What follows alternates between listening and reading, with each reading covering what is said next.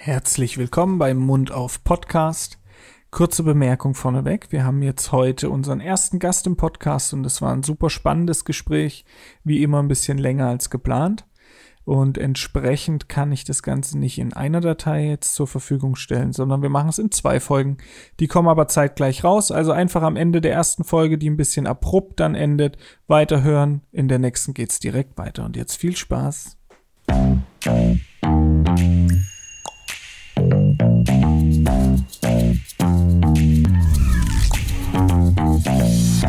Mund auf, der Podcast.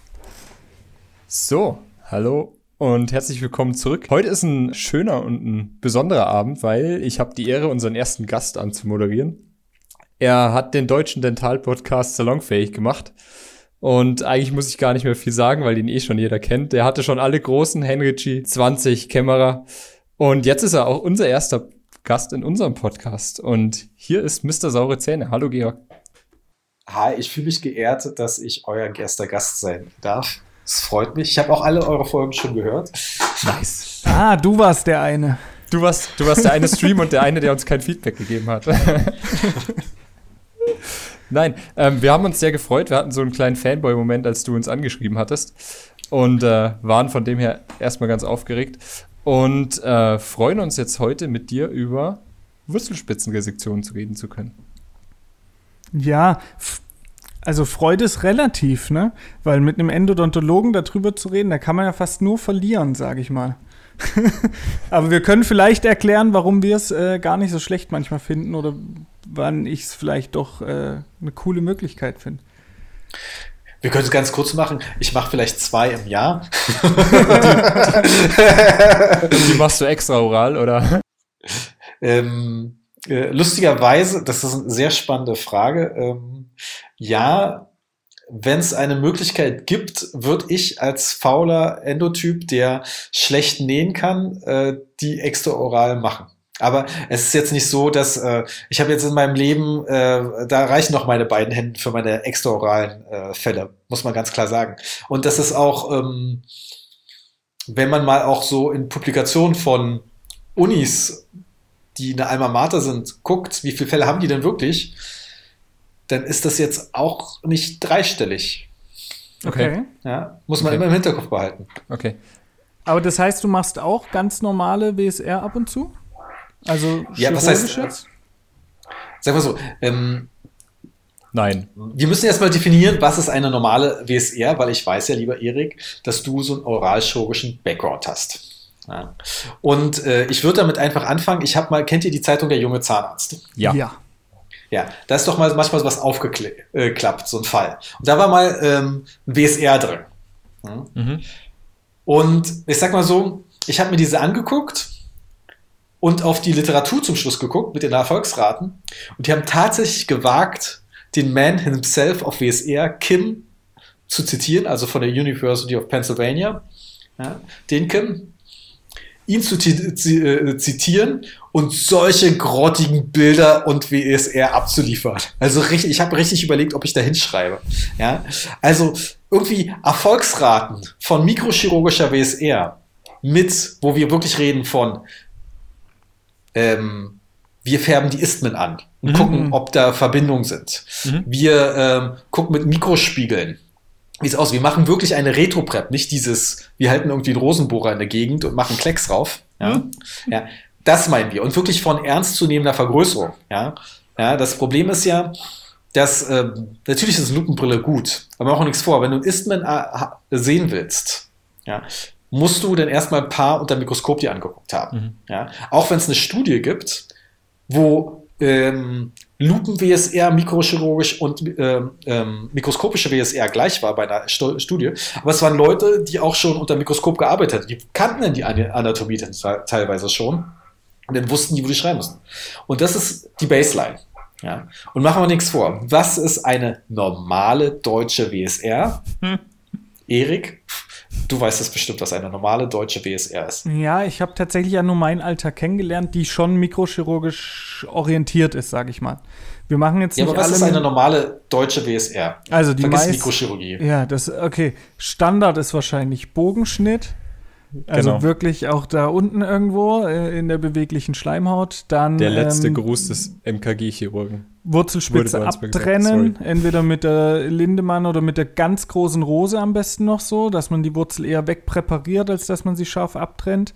Das möglichst schräg, dass man es gut sehen kann. Und das war es eigentlich. Also Und das jetzt- wäre so das, der, der ganz klassische Ja, Kassen-WSR-Fall. Ob Ja. das jetzt heutzutage an- noch der Standard ist, bin ich mir tatsächlich gar nicht sicher, aber ja. Der ist meine, hängt ja sehr von den Typen an, der sie macht. Und ich muss mal sagen, äh, man muss ganz klar sagen, ich mache kein WSR-Bäsche. Äh, ich sag, bin jetzt, stelle mich nicht hin und sage, Mensch, eine WSR braucht man nicht. Bullshit. Wer das sagt, hat einfach das nicht gecheckt. Es gibt Mhm. einfach Revisionen, da kannst du revidieren, was du willst und spüren, was du willst. Das kriegst du nicht hin. Punkt. Ja? Du musst äh, bloß beim ersten Mal bei der Endo alles richtig machen. Ja. Ja, natürlich können Sachen schiefgehen, reden wir nicht drüber. Äh, jeder hat Leichen im Keller. Aber musst alles richtig machen. Das heißt, es fängt an mit Kleinigkeiten wie Kofferdamm. das ist was ganz Kleines. Wenn der Patient das nicht kennt, Kofferdamm, dann brauchst du eigentlich gar nicht erst mit mikrochirurgischer WSR anfangen, weil der Rest scheiße sein wird. Ja? Und wenn du Scheiße mikrochirurgisch lösen willst, willst ja, wird scheiße Ja, dann Ja. ist es immer noch relativ begrenzt. Das stimmt Ja, natürlich, weil das ist natürlich mein Alltag. Also ich bin in einer Überweiserpraxis. Das bedeutet, wir kriegen natürlich ganz viele Sachen, die schon endodontisch vorbehandelt sind. Davon auch kein geringer Anteil, der ganz frisch prothetisch versorgt ist. Und das bedeutet, da ist ganz klar der Wunsch, dass wir irgendwas jetzt retten oder rauszögern. Und vor der Indikation ist es natürlich auch unserem Kassensystem geschuldet, dass das trotzdem noch heu so, heute so häufig vorkommt. Ne?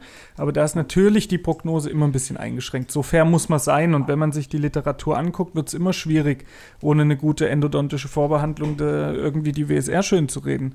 Ja. Aber erstaunlicherweise funktioniert es halt wirklich echt relativ gut. Auch wenn das vorher so eine Vorbereitung hatte.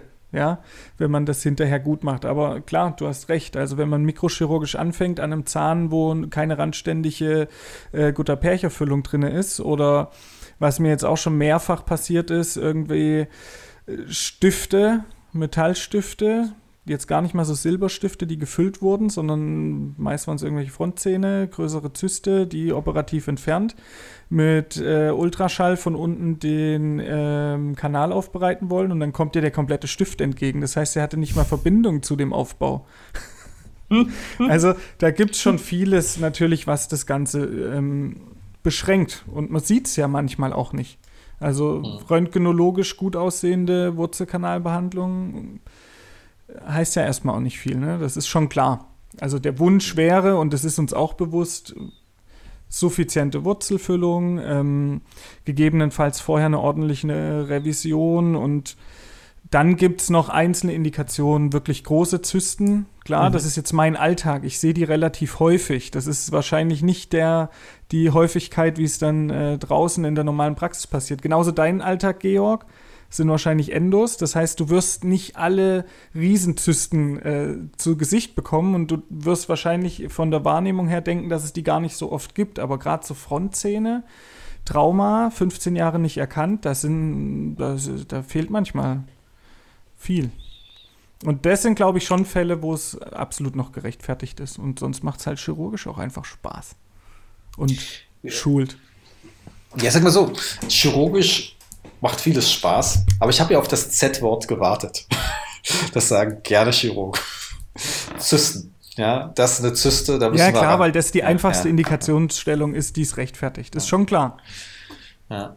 Aber die, Ja. die, die Nee, Frage also- ist doch auch, ähm, wenn wir schon bei dem Z-Wort sind, bei der Zyste, wenn du so eine Zyste siehst im, im Röntgenbild und du sollst eine Endo machen, wie, wie reagierst du dann? Oder sagst du gleich, okay, wir machen eine schöne Endo und danach resizieren wir? Oder sagst du dann, wir können gar keine schöne Endo mehr machen?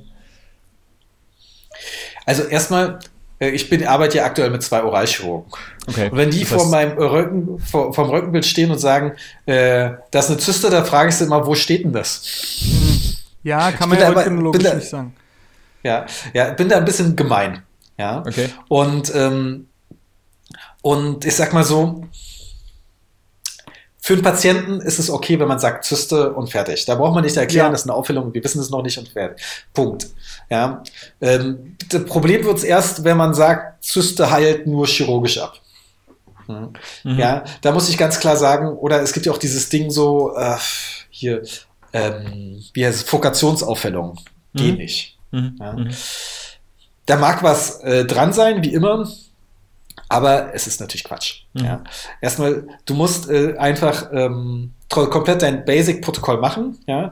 Das heißt, du hast eine riesige Aufhellung, du musst schauen, ist es ja jetzt irgendwie quistelt ja krass oder nicht. Ja. Wir machen erstmal die Endo und dann musst du schauen, wann du dein Recall machst. Und dann ist auch die Frage, was für eine Unterlagen hast du dir selber geschaffen? Und da reden wir eigentlich über das DVT. Mhm. Ja, äh, im DVT kannst du dann wirklich sehen, wie groß etwas ist. Wir wissen ja alle, dass 2D, 3D gibt es da sehr große ähm, Auf jeden Fall. sagen, Unterschiede. Ja. Und ähm, ich sag mal so, ähm, wenn du es ganz korrekt machen würdest, müsstest du eigentlich deine Endo machen, äh, egal wie groß die Aufhellung jetzt ist. Äh, ich benutze das Z-Wort eigentlich nicht. Mhm. Ja. Und mach, bist, wenn er ganz straight ist, musst du eigentlich sagen, okay, in drei bis sechs Monaten machen wir ein neues DVT. Wenn es kleiner wird, lassen wir es in Ruhe. Ja. Dann gibt es natürlich von Patientensicht diese Symptomfreiheit und fertig. Ja. Und ich habe auch schon gesehen, dass plötzlich sehr große Dinger weggehen, bloß durch eine Endo. Ja. Und mein krassester Fall war in meiner Assistenzzeit. Da kam echt eine, die hatte, das habe ich äh, danach nie wieder gesehen. Da war diese Aufhellung, diese Fistel so groß, so persistierend, dass die schon kristallisiert ist irgendwie. Ich habe da richtig feste, äh, verkrustete Eiterbrocken aus der Fokation rausgeholt. Und ich hatte echt da so, okay, mein Chef angerufen, was man halt macht als Assi. Ja, und er meinte so, nee, nee, dann mach einfach deine Endospül und mach eine CX-Gel-Einlage. Und jetzt, kein Witz, zwei Wochen später habe ich sie gesehen und damals habe ich noch nichts fotografiert. Ich stand echt so mit offenem Mund. Wie kann dieses riesige Ding weg sein? Unglaublich. Ja, ja, und ähm, ich glaube, manchmal ist man da einfach zu sehr drin. Und natürlich machen wir nichts vor. Wenn du, äh, jeder hat sein selektiertes äh, äh, Patientenklientel in irgendeiner Form, ja. Und wenn dieser Fall mörder schief gelaufen wäre Mhm. und dass ich diesen AFA-Effekt nicht gehabt hätte, hätte ich gesagt, nee, das müssen wir sofort werden. Und Genau, das Geilste war ja, da war ja noch so eine alte Kinderzahnärztin, ähm, die meinte, ah, da musst du sofort eine WSR machen. ja, kriegst du nicht weg. Ja, ja und mit diesem Spannungsding bin ich hin, äh, da hingegangen. Ja, und, und ich sag mal so, es, natürlich sehen wir auch Sachen, die nicht abheilen. Ja, da musst du halt chirurgisch ran. Ja, Mhm. aber das, da ist wieder das Ding, du musst beim ersten Mal alles richtig machen. Mhm. Und dann musst du überlegen, warum ist es. Ja, Mhm. es gibt ja auch extra äh, radikulären Biofilm, den du nicht wegbekommst. Da macht eine WSR super Sinn. Ja, weil du ganz präzise bist, schickst es natürlich in so ein Labor, die auch Biofilme irgendwie darstellen können. Ja, also ich wüsste nicht welches, muss man dazu ganz klar sagen. Aber es soll Jungs geben, die sowas machen können und auch ein Labor dafür haben. Jetzt Damit klinisch oder, oder rein ähm, experimentell? Nee, du. Nee, nee, ähm, Klinisch gesehen. Klinisch, es gibt irgendwie eine quasi. Färbung, nee, pa- äh, also einfach an der Patho. Es gibt eine Färbung Genau. auf Bakterien, äh, die du dann äh, bestellen musst. Ich habe das mal irgendwann beim Oralchirurgen gehört, ja. Und äh, dann ist halt äh, angefärbt, ob äh, wo die Bakterien sind in deinem Wurzelspitzen-Bereich. Und es wäre natürlich interessant, warum ist das jetzt fehlgeschlagen? Wenn natürlich äh, extraoraler Biofilm das Problem ist, kannst du mit deiner Endo so viel machen, wie du willst. Ähm, Also es gibt auch manchmal apokale Transportation. Da kannst, äh, da kannst du so auch so viel revidieren, wie du willst, wird immer scheiße aussehen äh, danach, also oder scheiße werden. Mhm.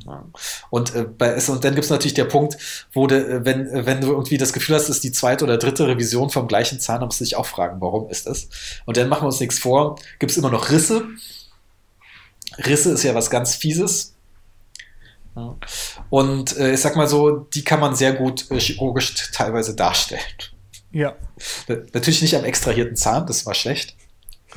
Ja, weil Na meistens ja. ist da ein Riss bei mir zumindest drin, weil er extrahiert ist. Ach so.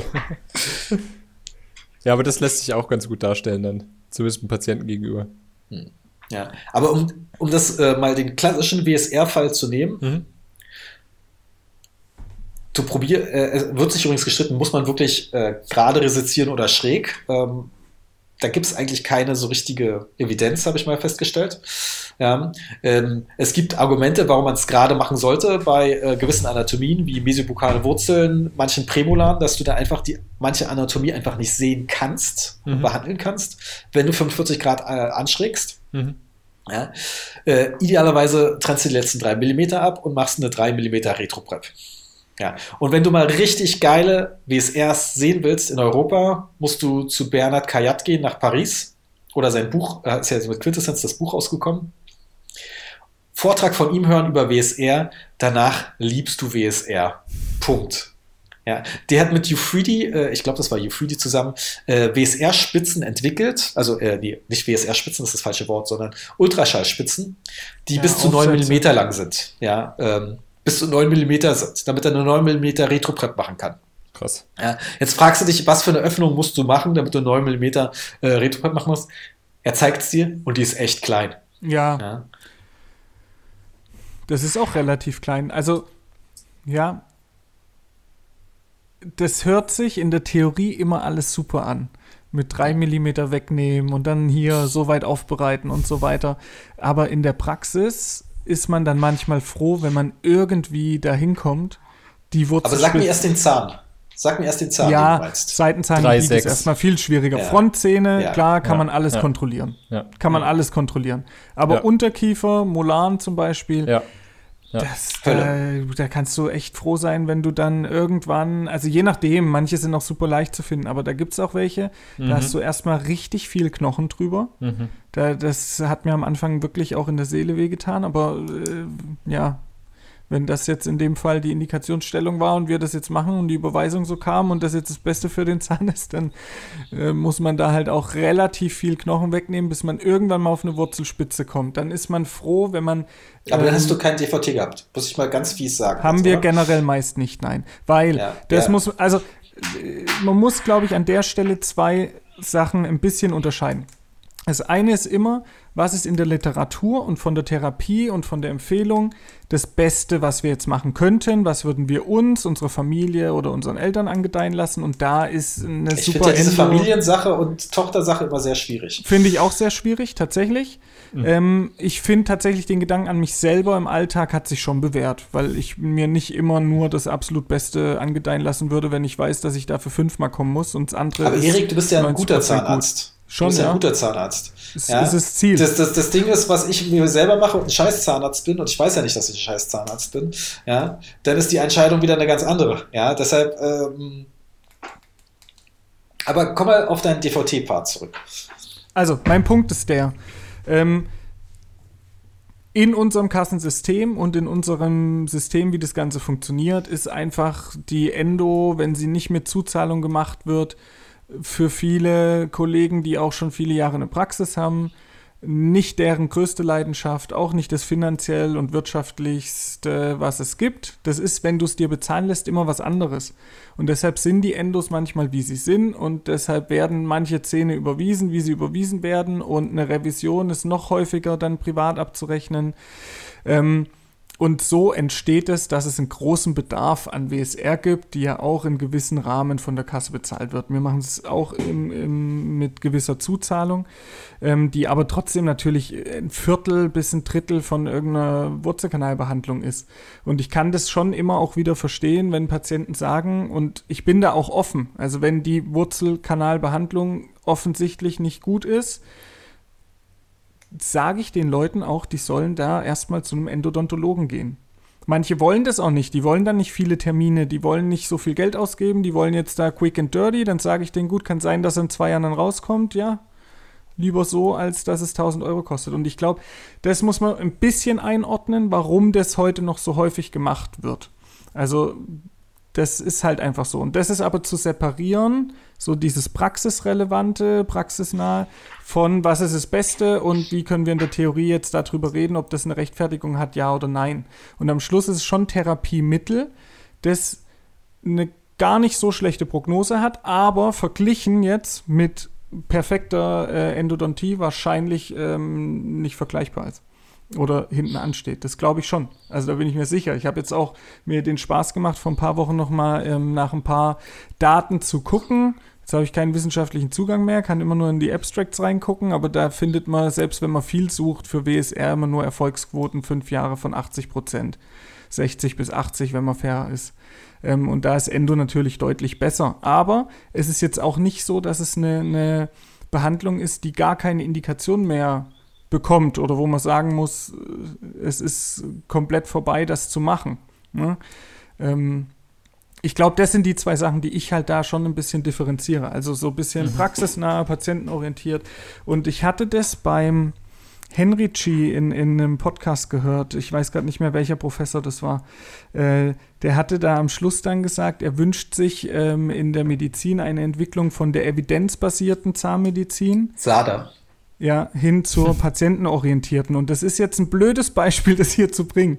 Aber an diesem Ge Gedanken und an dieser Aussage, die fand ich wirklich richtig, richtig gut, weil natürlich bin ich noch nicht ewig in der Zahnmedizin, aber die ersten paar Jahre war schon mein Eindruck, man kann sehr, sehr, sehr viel extrem hoch theoretisch analysieren und ausarbeiten und äh, sich da Gedanken machen und viel auseinandernehmen. Aber in der Praxis, finde ich, ist manchmal das, was dann relevant ist, was einen klinischen Erfolg bringt, gar nicht so zu differenzieren. Und die Endo ist halt sehr speziell, weil da ganz viel passiert und viel Theorie passiert, die halt visuell nicht kontrollierbar ist. Ist jetzt was anderes wie andere Bereiche. Ähm, das heißt, da muss man natürlich auf Daten dann hoffen und achten mit Spülprotokollen und allem. Aber generell die Aussage fand ich nicht falsch und ich finde, dass das angesichts auch finanzieller Belastung so schon auch eine WSR hier und da eine sehr, sehr, sehr gute Variante ist. Abgesehen von den Indikationen, wo es vielleicht sogar eine sehr gute Variante ist. Und da will ich nicht dagegen reden, weil ich bin Fan von Endo. Ich bin Fan, wenn bei mir jemand kommt und ich meine mikroskopische Endo auch machen darf. Ist bei mir in der Überweiserpraxis nicht so häufig, weil ich nur Endo-Guru Nummer 2 sein darf bisher. Ich arbeite noch an mehr. Aber das heißt, mir geht es ja nicht darum, jetzt zu sagen, das eine ist besser, das andere ist schlechter. Ich finde, beides hat seine Indikation, das für unterschiedliche Fälle und für unterschiedliche Patienten letztendlich auch. Und ich glaube, wenn man kann, muss man immer vorher eine gute Endo machen. Das war jetzt ein langer Monolog. Ist okay. Mhm. Ja, also äh, ich bin mal gemein, es geht so ein bisschen Richtung, wir haben das schon immer so gemacht. Ja. ja. Jein. Ja, ich also, weiß, es ist immer ein Jein. Ja, ja, aber ja, aber man muss ja sagen, äh, euch hören ja junge Zahnärzte gut. gut äh, viele, zu, ja? viele. Ja, viele, viele. Ja. Und ja, junge Zahnärzte und Zahnärztinnen. Und noch mehr. Ja. Ich hatte eine Zeit lang das Gefühl, ich meine, sag mal so, ich war ja lange in Brandenburg in einer Praxis, da war ich äh, äh, relativ happy. Aber ich äh, war auch schon vorher sechs Wochen in einer anderen Praxis in Berlin, äh, da war ich sehr unhappy. Und dann hatte ich äh, da gekündigt und äh, lange Zeit keinen Job, weil irgendwie die Idee, äh, irgendwie nur noch mit Kofferdamm zu arbeiten, habe ich äh, in den ersten sechs Wochen da sehr schnell manifestiert, um glücklich zu werden. Mhm. Da habe ich auch äh, viele Bewerbungsgespräche gehabt und natürlich äh, eine gewisse Zurückweisung auch bekommen. weißt du, da bist du ein Assi, der keine Berufserfahrung willst, forderst du noch was, so nach dem ja. Motto. Ja. Und, und das in äh, irgendwie muss, also. muss ja, ja genau, muss auch deine Konto auch irgendwie gefüllt werden. Das wird ja weniger nach dem Studium immer. Ja. Und jedenfalls ähm, habe ich manchmal das Gefühl, dass Leute, die einreden, weil sie es immer schon so macht, das ist der Weg. Ich habe auf, falsch. auf der Fortbildung mal ganz, ganz schön gehört. Dann heißt es am Montag wieder, das haben wir immer schon scheiße gemacht, das machen wir wieder scheiße. Ja, ja, genau, das ist ein bisschen so. Und ja, jetzt, geil. wir reden jetzt, natürlich kenne ich die C äh, Leute und Patienten und die hat man in jeder Praxis, denen alles scheißegal ist. Mhm. Ja? ja. Das Problem ist bloß, wenn du weißt, dass das eigentlich nicht die optimale Behandlung ist, ja, musst du überlegen, wie du es ethisch vertreten kannst. Viele Praxen lösen das, indem sie dann sagen, wir probieren das doch so mikrochirurgisch wie möglich ist, unser Fach gut zu machen. Äh, scheiß auf den Rest. Das ist okay. Äh, denn Zahnärzte sind ja an sich nicht unethisch. Ja? Aber gerade im oralchirurgischen Überweiserbereich hast du ein Problem. Alle halten ihre Klappe. Es ist nicht so, dass der Überweiserchirurg sagt, ey, schick mir noch mal so eine scheiß Endo und ich bring dich um. Nichts. Ja. Das ist das Problem. Ja. Da ist einfach das Problem. Natürlich, alle verdienen ein bisschen Geld und wenn du relativ fix bist in der WSR, ist das ein lukratives Ding.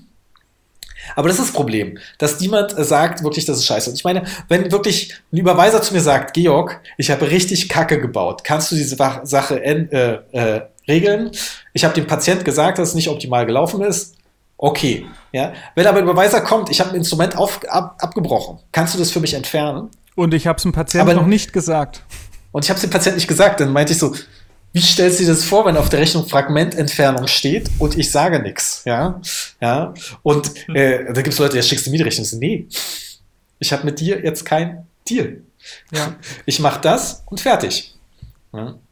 Ja, Und also das, das kommt bei uns auch äh, echt immer wieder vor. Also es ist Hm. schon zu kritisieren und tatsächlich auch der Alltag, wie du das beschreibst. Und du hast es schon richtig beschrieben. Also bei uns Hm. kommen immer mal Zähne vorbei.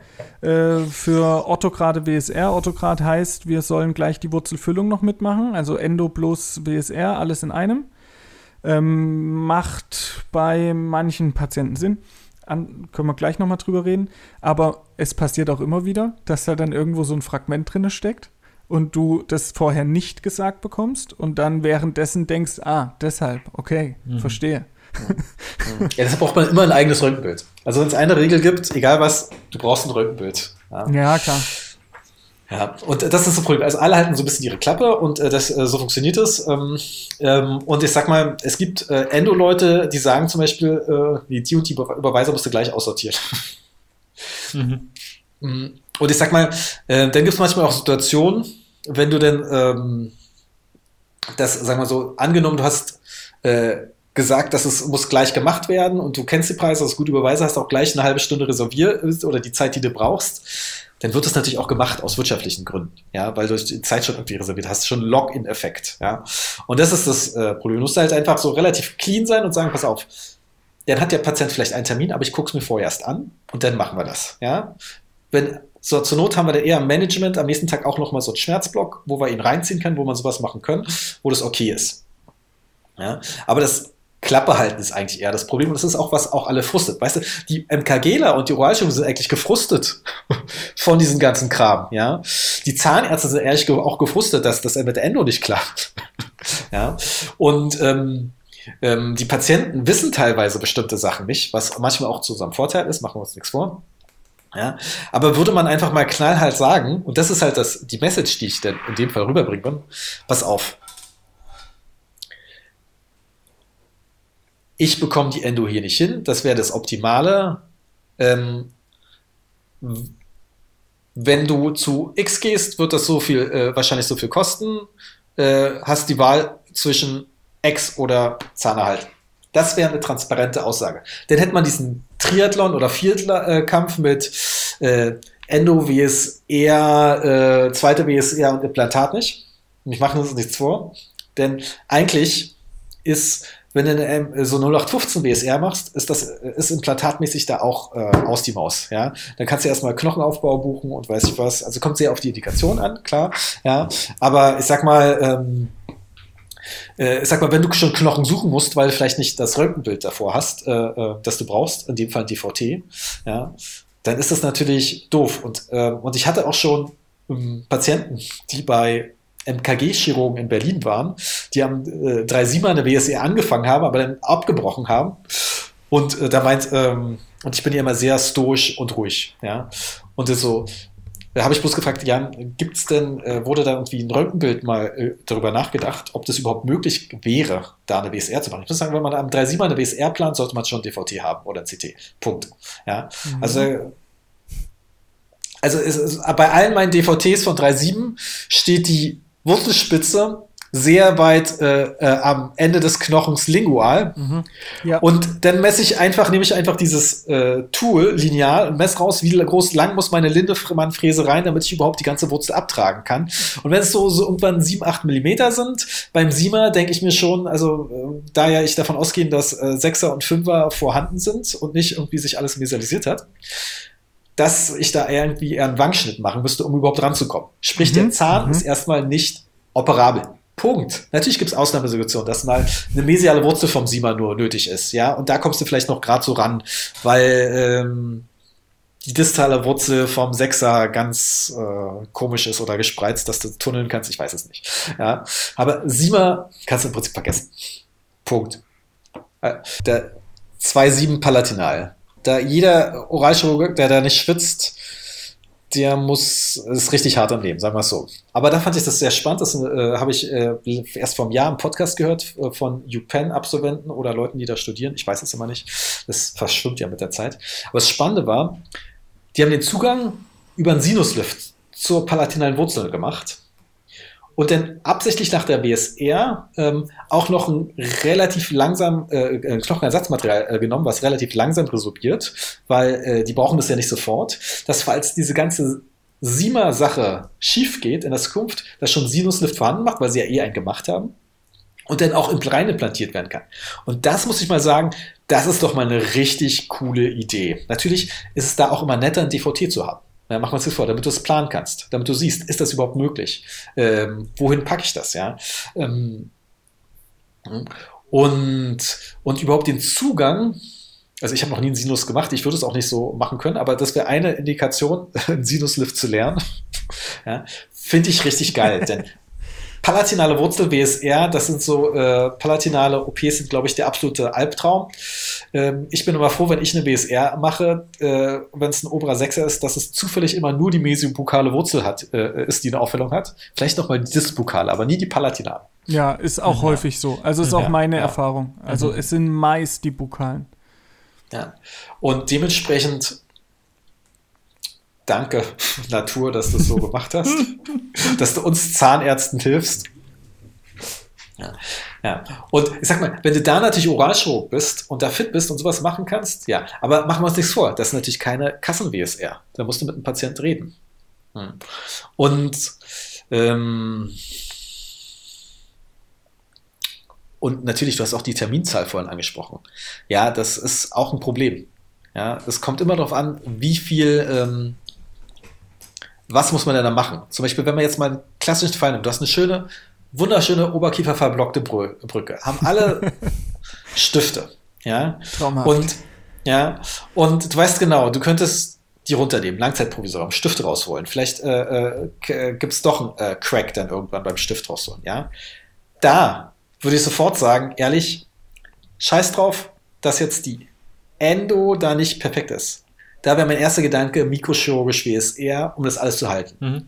Punkt. Mhm. Ja, das wäre dann patientenzentriert. Ja, und was du als ähm, Erfolgsraten gesagt hast, ja, ist eigentlich Stand der Universal von Pennsylvania, die, äh, die eigentlich so richtig Ahnung haben von Endo, kann man so sagen, aber ich bin sehr UPenn-affin, muss man dazu sagen, dass eigentlich egal ist, ob du mikrochirurgisch eine WSR machst oder eine Endo, ähm, Revision, eigentlich gleicher Erfolg. Mhm. Und zwar echt gut. Ja, weil haben, auch. Äh, was haben die da für Kriterien, wie die Endo dann vorher ist? Also ist es dann vorher eine röntgenologisch suffiziente Endo oder also weil das macht ja eigentlich mit auch den Erfolg deiner retrograden oder also Re äh, WSR mit retrograder Füllung aus. Also was sind da die Einschlusskriterien, wenn die sagen, retrograde WSR ist genauso gut wie Revision. Da muss ja vorher die Ende oder alle, die eingeschlossen werden in die Studie, müssen ja dann schon gut sein. Oder zumindest röntgenologisch suffizient. Ne, erstmal, die USA ist ja ein anderer Markt, äh, ähm, äh, anderes Gesundheitssystem. Das ist schon mal ja. ein Punkt. Ja? In der Regel, ähm, das stimmt nicht ganz, aber in der Regel sind die Endos da besser im Durchschnitt als bei uns. Weil die sehr spezialisiert mhm. haben, ne? Also ja, da weil die auch vergessen jetzt, die meisten Endos machen nicht die Endodontologen, das machen natürlich General Dentists. Mhm. Okay. Aber die lassen sich das bezahlen. Mhm. Ja. Und dementsprechend bekommen die Geld dafür und haben, haben auch Spaß daran. Wir lassen uns das nicht bezahlen und, und haben deshalb keinen Spaß daran. Ja. Dem der spricht auch Zeit. Also bei den Amis ist es ja völlig normal. Äh, weiß nicht, hört ihr die Dental Hacks manchmal? Ja. Den Dental Hacks Podcast? Zwei, dreimal gehört, nicht oft bisher. Ja. Also bei den Ami-Podcasts ist es zum Beispiel, gibt es ein paar Sachen, äh, die hörst du im deutschen Podcast nicht. Zum Beispiel, oh, äh, ich habe mir I iPads für mein, äh, meine, ähm, meine Praxis geholt. Die kosten ja nur 1000 Dollar, habe ich mir gleich fünf geholt. ja, oder nach dem Motto, warum soll ich mit einem Patient über meinen Preis pro Stunde verhandeln? Der ist halt so, dafür Und mhm. so ist es halt, kann er nichts machen. My fee ist my fee. Ja? Mhm. Die haben da jetzt nicht, dass, äh, dass sie äh, eine Kassenzulassung haben und Schmerzbehandlung machen müssen, äh, so nach dem Motto. Also, deshalb sind die Endos da allgemein besser. Und die mhm. gucken sich dann teilweise die Kriterien an, also nach dem Motto, ist der überhaupt revidierbar oder nicht? Natürlich gibt es da auch schlechte Endos, machen wir uns nichts vor. Ja. ja. Aber ähm, wenn die zum Beispiel sehen, okay, da ist, was sind Gründe für Revision zum Beispiel? Kanal nicht gefunden, weißt du? Da machst du natürlich eine Endo. Da denkst du nicht über mikrochirurgische WSR nach. Mhm. Punkt. Deshalb ist auch äh, die Endo kann noch so gut aussehen, das ist doof. Man kann sich jetzt darüber streiten, muss man wirklich alle Kanäle revidieren. Anderes Thema, selektive Revision. Das ist natürlich auch nochmal so ein Punkt, dass man überlegen kann, patientenorientiert, will ich Zeit sparen? Jetzt habe ich eine Endo, die okay aussieht und ein DVT meinetwegen und sehe nur an der mesibukalen Wurzel ist eine Aufhellung und dort ähm, fehlt ein Kanal. Ja, könnte ich auch einfach nur an die mesibukale Wurzel rangehen und fertig. Denn, sagen wir so, Murphy's Law, und das, den gibt es ja wirklich, ich revidiere alle, rat mal, wo die Aufhellung ist. Mesibukal nicht, aber Disbukal und Palatinal. ja. Und dementsprechend könnte man sagen, okay, dann gehen wir daran. Dann ist da irgendwas in der Biologie richtig und äh, zur Not geht man später an die anderen Wurzeln ran, wenn es nötig ist. Ja? Ich sag mal, äh, wenn ich natürlich dann nur Matschepampe da drin sehe, dann würde ich auf jeden Fall immer den palatinalen Kanal mitrevidieren. Mich an den will ich ja chirurgisch nicht rangehen. Ja, ja. am Siebener nicht ja. so oft, aber sonst sind die von Palatinal eigentlich ist es ganz schön. ja, klar, aber die können auch in Albträume.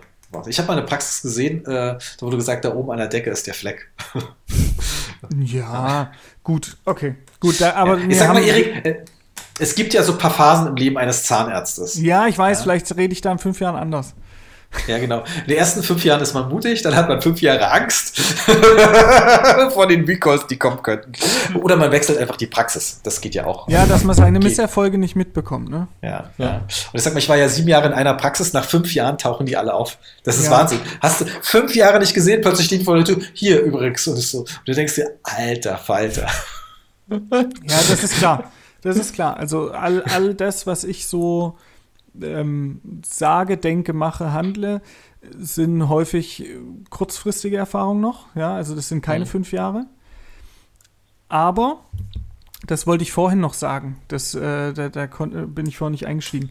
Du hattest vorhin gesagt, ähm, es ist in den Praxen auch häufig relativ negativ zu sehen, dass es heißt, äh, wir haben das immer schon so gemacht, jetzt machen wir es auch weiterhin so. Mhm. Das muss man auch kritisch sehen. Und als junger Zahnarzt, finde ich, hat man da ja eh immer relativ viel Energie. Und ich hatte eher den Eindruck, ich kam da in, immer in die Praxen rein am Anfang und habe mir gedacht, Gott, was, was machen die denn? Das machen sie wahrscheinlich so, weil sie es seit zehn Jahren schon so machen. Und dann ist man ein Jahr dabei, macht ein paar Fälle und merkt immer mehr, ah, deshalb. und das muss man nicht auf alles übertragen. Und das muss man ganz gewiss nicht auf Endo übertragen, weil das natürlich meist nicht die Leidenschaft äh, der ähm, Praxisinhaber war. Da hat sich viel getan die letzten 10, 15 Jahre. Aber in vielen anderen Sachen, auch Zahnersatz, auch Patientenführung, Terminplanung, war es sehr häufig so. Und das hat ein Jahr, anderthalb bei mir gedauert, dass ich gemerkt habe, okay, das hat schon alles auch irgendwo seinen Grund. Ja, also es, die, die haben da ihre Erfahrung gemacht und vieles hatte auch Sinn. Und ich war dann eigentlich tatsächlich immer sehr dankbar über Leute, die mir gesagt haben, wie sie es jetzt nach zehn Jahren machen, zum Beispiel. Mhm. Und höre auch jetzt in meiner Praxis sehr, kann man jetzt sagen, das ist äh, am Schluss dann letztendlich vielleicht auch der Stand von vor zehn Jahren, aber am Schluss höre ich auf das, was jemand, der es seit 10, 20 Jahren macht, äh, mir als Tipp gibt. Und das fängt bei der Schnittführung, klar, mein, mein alltägliches Geschäft ist WSR Weisheitsszene, Weisheitsszene, Schnittführung. Ja, da habe ich so viel gelernt und das nur durch äh, fünfmal zugucken, dreimal nachfragen und von dem, der es seit 20 Jahren macht, die fünf Sachen hören, die ich auf gar keinen Fall machen soll. Mhm. Und die auf jeden Fall ein Fehler sind. Mhm. Und auf jeden Fall da keine Naht und dort machst du auf jeden Fall keine Entlastung und hier nicht das Fenster hin. Und das waren so die Sachen, wo ich gedacht habe, ja, also davon nehme ich sehr viel mit und da müsste ich wahrscheinlich jetzt sehr viel Erfahrung sammeln, bis ich überhaupt auf diesen Wissensstand komme. Das heißt, ich sehe das manchmal nicht, nicht zwangsläufig in die Richtung mit, alles Alte ist, ist, ähm, ist jetzt schlecht oder überholt, sondern vieles hat auch seinen Grund. Endo. Das habe ich nie gesagt, alles Alters. Nein, nein, ich weiß, ich weiß, ich weiß. Ja, war jetzt ein bisschen. Ja. Also man muss, man muss da immer wirklich aufpassen. gesagt. Deshalb äh, äh, bin hake ich jetzt mal hier einfach ein. Ja, richtig. Wirklich, also die Zahnmedizin in Deutschland ist prinzipiell gut. Jeder Zahnarzt gibt sein Bestes. Es gibt natürlich immer ein paar Ausreißer, sowohl nach oben, nach unten. Ja, ja. Und ähm, ähm, ich sag mal so, es gibt auch Sachen, die funktionieren einfach ziemlich gut, aber manche Sachen werden auch einfach nicht äh, hinterfragt. Warum funktioniert sowas gut? Warum funktioniert das so und bei das verändert äh, nicht so gut? Ja. Das und, stimmt, ja. und ich sag mal, Chirurgie ist ja auch so ein relativ dankbares Geschäft. Achter sind ähm, äh, relativ leicht. Und wenn du einmal ein Gefühl hast dafür, also ich habe das nicht, wie wo ein Zahn raus will, dann ploppen die von einfach reihenweise raus. Dann äh, schaffst du dann irgendwann auch deine äh, vier Achter Ost in 15 Minuten. Und das ist einfach nur, weil da eine Routine ist. Ja? Und Erfahrung. Und ich muss mal sagen, früher dachte ich auch, Erfahrung hat doch nicht so viel zu sagen. Doch, Erfahrung ist schon äh, Punkt. Und mittlerweile bekomme ich ja graue Ha- Haare. Da finde ich, sage ich immer gerne aus Erfahrung, würde ich sagen, zu Patienten. so und so läuft's. ja. Erfahrung ist schon so. Und es ist natürlich, bist du bei manchen Sachen mutig oder nicht. Aber am Ende muss man auch klar sagen, nichts, was wir in der Zahnmedizin machen, ist so richtig krass neu. Machen wir uns Ja. nichts vor. Ja. Ja. Alles gab's schon mal. Ja. Und äh, natürlich gibt's da immer ein paar Neuerungen, die dir im Moment was bringt, aber das ist machen. Und ich sag mal, man kann wirklich, ähm, wenn man wirklich Endos macht, ob man die jetzt mit Stahlfeilen oder mit ähm, Nickel-Titanfeilen machen, wenn du dir bei beiden Mühe gibst, Mhm. kriegst du ein gutes Ergebnis hin. Ja? Ähm, auch zum Beispiel das vorhin auch eine randständige Wurzelfüllung so. Die, die Wurzelfüllung wird in Deutschland immer so überbewertet. Ja? Natürlich ist es immer schöner für alle, wenn es eine schöne Wurzelfüllung ist. Ja? Aber eigentlich geht es darum, hat dieser Zahn eine Aufhellung oder nicht? Ja? Macht der Sperren oder nicht, wenn man es jetzt rein patientenmäßig sieht. Ja? Es gibt auch äh, Leute, die können sehr gut leben mit einer Aufhellung. Ja. Das Problem ist bloß, dass die dann vielleicht nach fünf Jahren plötzlich anrufen und sagen, ah, jetzt tut's weh, jetzt will ich sofort behandelt werden. Anderes Thema. Mhm.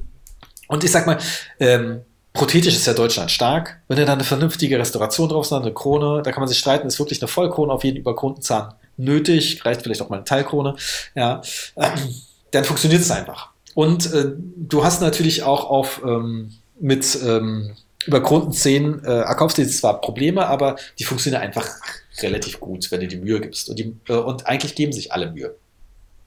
Ja. Ja. Um, bloß es gibt natürlich ein paar Situationen im WSR-Bereich, da denke ich mir echt so, Leute, nee, nee, nee, nee, nee, nee. Ja, das geht jetzt einfach besser. Und dazu müsst ihr ja bloß das, wahrscheinlich, ich habe das Buch noch nicht gelesen, ich muss mir noch kaufen, äh, von äh, Guillaume, oh, ich kann seinen Nachnamen, und Bernhard Kayet, das Mi- Mikro-WSR-Buch kaufen. Da wird wahrscheinlich alles drinstehen. Und wenn du das so äh, halbwegs so machst, dann wirst du einfach auch ein sehr glücklicher Zahnarzt oder Oralchirurg sein. Mhm. Ja, du willst ja auch irgendwie glücklich sein. Und deshalb finde ich auch immer so, was machst du für deine Tochter so? Also ehrlich, meine Tochter, ich habe ja Kinder, ja, die würde nichts für irgendeine Behandlung zahlen, ja, oder meine Mutter, ja, ja, das ist äh, komplett ähm, ja, das ist, die wird ganz anders äh, behandelt von mir, ja. Ich würde aber auch da äh, bei denen auch nur Sachen machen, die ich wirklich kann, ja. Und was sind die Sachen, die ich kann? Ich kann Endo und ich kann Komposit. Ich traue mir auch eine ähm, äh, Parteikronen zu. Bei einer ganzen Bisserhöhung, oh, da bin ich froh, wenn ich Martin immer fragen kann. Ja. ja, muss man ganz klar sagen. Und ich muss mal sagen, ähm, meine größten Misserfolge waren eigentlich die Dinger, wo ich alten, erfahrenen Zahnärzten so vertraute, ach, du machst das immer so, dann mache ich das auch so. Ohne Okay. es wirklich so zu verstehen. Mhm. Ja? Mhm. ja. Und jetzt kann man sich dann, lag es daran, dass ich es nicht verstanden habe oder einfach, dass das Konzept gar nicht zu verstehen war. Ja, Mhm. Äh, so ein Beispiel ist ja zum Beispiel auch, äh, ich mache ja kaum noch Zahnersatz, ähm, aber hier Gesichtsbogen oder nicht, Mhm. nee, mach Mhm. keinen Gesichtsbogen, funktioniert nicht, bla bla bla. Oder wenn, wenn wir Gesichtsbogen nehmen, funktioniert es nicht. Hm. Mhm. Hm. Es kommt ja aber darauf an, äh, ich sag mal so, wie du mit Patienten umgehst, nachdem äh, eine Krone eingesetzt wurde, so, es tut ein paar Tage weh. Ja, natürlich kannst, äh, weißt du dann vielleicht schon, dass es ein paar Tage weh tut und vielleicht äh, tariert sich das alles aus. Aber es gibt auch Leute, die so überlegen, äh, warum tut es denn ein paar Tage weh? Wie kriege ich das vielleicht besser hin? Und, äh, und es gibt ja so ganz einfache Sachen, dass du einfach äh, hier äh, im Immediate Sealing machst. Weißt du, du, du preppst einen Zahn, äh, versiegelst ihn einfach mit äh, deinem Bonding äh, und fertig. Ja, das kann ja schon sein, dass dadurch deine postoperativen Sanitäten gehen, weggehen, ja, oder ähm, deine Kompositfüllungen funktionieren nie so gut mit dem und dem Adhesiv. Vielleicht hast du dann, musst du dir vielleicht auch mal die Bedienungsanleitung durchlesen, gucken, warum das nicht funktioniert. Ja, die meisten Zahnärzte schmeißen das einfach bloß weg. Das sind ja so ganz Kleinigkeiten oder Lichthärtung, ist ja auch so ein Klasse.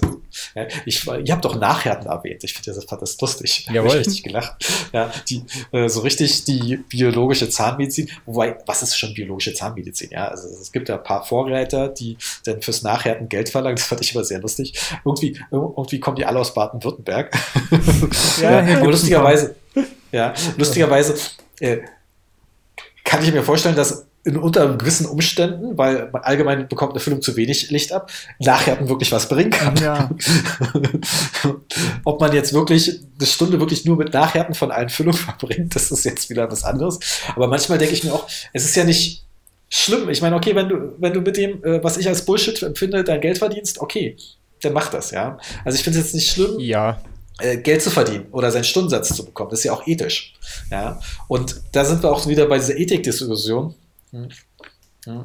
Natürlich haben wir eine Kassenzulassung und äh, die verpflichtet zu bestimmten Sachen, aber die verpflichtet nicht, jeden Scheiß zu machen. Ja. Ja.